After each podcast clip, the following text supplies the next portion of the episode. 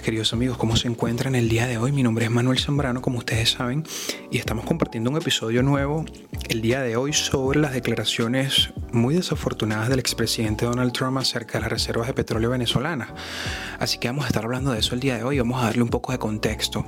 Antes de empezar, les recuerdo que este podcast se transmite a través de diferentes plataformas. Eh, tengo, tenemos presencia en Apple Podcasts, Google Podcasts, Spotify, Anchor, YouTube, así que nada, si te gusta el contenido, por favor no olvides suscribirte. He tenido dos semanas de receso, receso prácticamente porque he estado haciendo otras cosas, pero nada, estoy, estoy de regreso.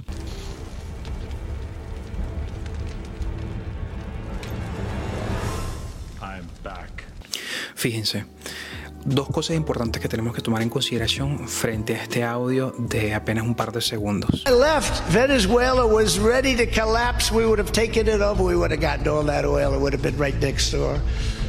But now we're buying oil from Venezuela, so we're making a dictator very rich. Can you believe this? Nobody can believe it. Lo primero que se dice es sobre el colapso. Estaba a punto de colapsar. Eso lo dice él en este audio de apenas un par de segundos. Bueno, la premisa de que los Estados Unidos conduce el colapso de Venezuela, yo creo que ya todos lo sabíamos. De hecho, creo que muchos apoyamos el hecho de que haya un colapso en Venezuela. ¿Qué es lo que trato de decir? Cuando el presidente establece las sanciones a Venezuela, o de hecho que las estableció junto con Irán, se está buscando básicamente la desestabilización, que es por defecto lo que muchos venezolanos fuera y dentro del país han querido por años, para que el gobierno precisamente de Nicolás Maduro se vea obligado a retirarse. Y esto básicamente es una estrategia que se ha aplicado en muchos lugares, pero ¿cuál es el problema de esta lógica? y lo que me lleva al segundo punto de este video. Él dice, hubiéramos tomado todo el petróleo. Recordemos que el expresidente Donald Trump está en campaña y tiene que movilizar una masa de votantes apelando a discursos eh, de que ellos son los primeros, de que Estados Unidos va primero, de que, ¿sabes? De hecho, con ello trae a la mesa una polémica de que ellos se quedan con el petróleo, cosa que de hecho es irreal, porque históricamente Estados Unidos ha pagado por el petróleo, el barril de petróleo a precio de mercado internacional, que de hecho está condicionado principalmente por la OPEP y Venezuela, de hecho, es miembro de la OPEP o fue miembro de la OPEP. De hecho, creo que fue miembro fundador, si no me equivoco. Pero él necesita venderle a sus votantes que él es un gran comerciante, que es un negociador, que quizás es un oportunista. Podría decir de hecho que mucha de la masa votante de Donald Trump no sabe ni siquiera dónde está localizada Venezuela. Yo creo que la lectura que se le tiene que hacer es que está en campaña y no es un orador, no cuida sus palabras, pero evidentemente esto es carne de cañón para un discurso en el que se apela al hecho de que Estados Unidos busca insistentemente las reservas de petróleo del planeta, que es una discusión que se puede tomar y es un debate que se puede tener, pero vamos a irnos a los hechos. Repasemos los datos. Caracas vendió en media 741 mil barriles al día a Washington. Esto de hecho es según el Departamento de Energía estadounidense, teniendo en cuenta que el precio de referencia de ese año equivaldría a alrededor de 32 millones de dólares al día. Venezuela posee las mayores reservas de petróleo del mundo, eso lo sabemos, y exportó en el 2016 a Estados Unidos el 30% de su producción y solo abasteció el 4% de la demanda estadounidense. Esto es según los datos citados en, en Bloomberg, una agencia de noticias. Recordemos también, al tomar en consideración que solo abastece el 4% de la demanda del país, que probablemente sea que en estos 7 años ha estado en aumento, demuestra de que Estados Unidos está en una necesidad de abastecer esa demanda y por eso necesita establecer eh, transacciones comerciales con países exportadores de petróleo. No nos podemos ser ingenuos y sabemos que Estados Unidos eh, tiene una posición hegemónica de liderazgo en el mundo, eso lo ha sacado su provecho, pero ya les voy a caer en detalle sobre eso. Primero lo que quiero decirles es que el gobierno venezolano ha tratado desde el 2014 de vender ciego y eso es uno de los pocos negocios que tiene PDVSA. De hecho, varios senadores demócratas y republicanos han pedido al Departamento del Tesoro que no permita que Rusia tome el control de Citgo. Ellos alegan de que bueno, podría tener unas consecuencias de seguridad energética y un desbalance de los precios. El motivo es que de hecho Rosneft, la compañía petrolera estatal rusa, hizo un préstamo de unos 5 mil millones de dólares a PDVSA y a cambio PDVSA ofreció el 49.9% de sus acciones en Cisco como colateral de impago. Evidentemente, este, esto pondría en una posición de que Rosneft, con comprar unos bonos y tomando posesión de este impago, pudiese tener la mayor posición de acciones de la compañía y pudiera tener el control sobre ella. Entonces, este es el miedo o el temor que efectivamente podría tener los Estados Unidos. Pero lo más interesante de todo esto es que aquellos que sí se han quedado con el petróleo venezolano sin pagar están callados y el chavismo no lo dice. Según documentos de Reuters, se ha comprobado que en 2018 Venezuela compró 440 millones de dólares en crudo en extranjero y lo envió directamente a Cuba con condiciones flexibles de crédito y a menudo implicaron pérdidas, de manera que es una hipocresía alegar que Estados Unidos se queda con el petróleo venezolano.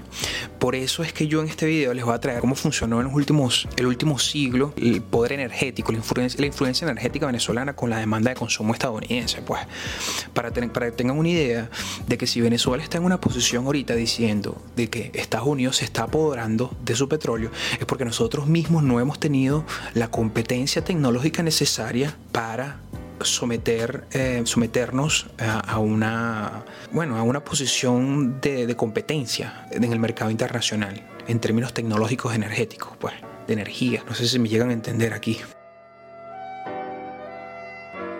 A lo largo del siglo XX, Venezuela se convirtió en un importante productor y exportador de petróleo Estados Unidos fue de hecho uno de los principales compradores de este recurso durante ese periodo.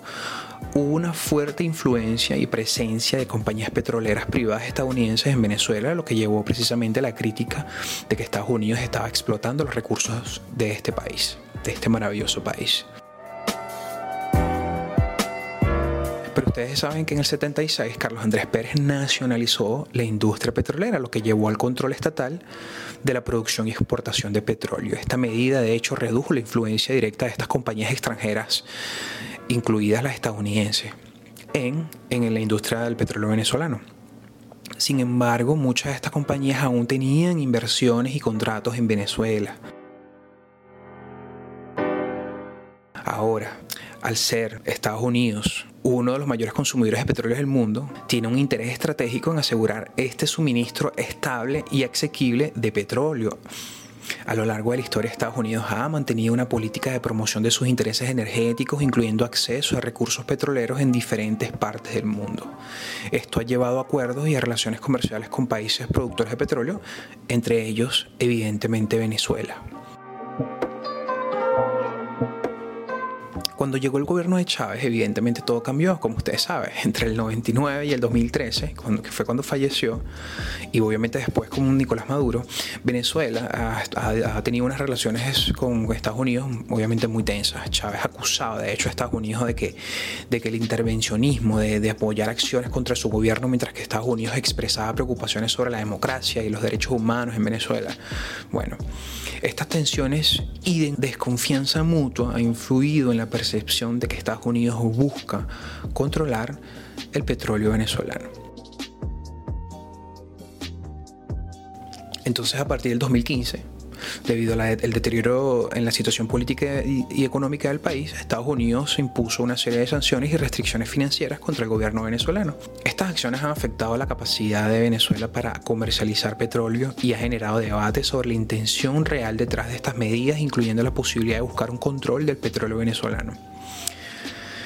Ahora, es importante tener en cuenta que la percepción de Estados Unidos de buscar de controlar el petróleo venezolano no es compartida por todos. Hay gente que piensan, argumentan que las políticas y acciones de Estados Unidos tienen otros motivos, como las preocupaciones de seguridad regional, la influencia de otras potencias en Venezuela y la lucha contra el narcotráfico. Entonces, en este momento lo que le quiero decir es que Venezuela se ha ensuciado tanto las manos con la corrupción, con sus relaciones con sus con fuerzas paramilitares, con el narcotráfico, con que ya en este momento ya uno no sabe si Estados Unidos lo que quiere es protegerse de la influencia de otras potencias en la región con Venezuela o quiere quedarse con el petróleo venezolano. Y yo no sé si a estas alturas, como les digo, les dije hace menos de dos minutos, que ya en este momento de decir que Estados Unidos se quiere aprovechar del petróleo venezolano demuestra más bien nuestra incapacidad de innovar en el mercado energético. Y no los culpa, no los pone en peor posición a ellos, sino en una posición de tontos a nosotros. Y eso, yo creo que eso no lo ha entendido la gente que comparte opiniones en las redes sociales. Entonces, me, creo que valió la pena compartir este, este pequeño podcast, este pequeño episodio, porque yo sé que esto le hizo mucho ruido a todo el mundo acerca de por qué Donald Trump dijo lo que dijo. Así que hemos llegado al final de este episodio espero verlos a que les haya gustado lo que haya compartido con ustedes y por favor no olviden suscribirse a este maravilloso canal.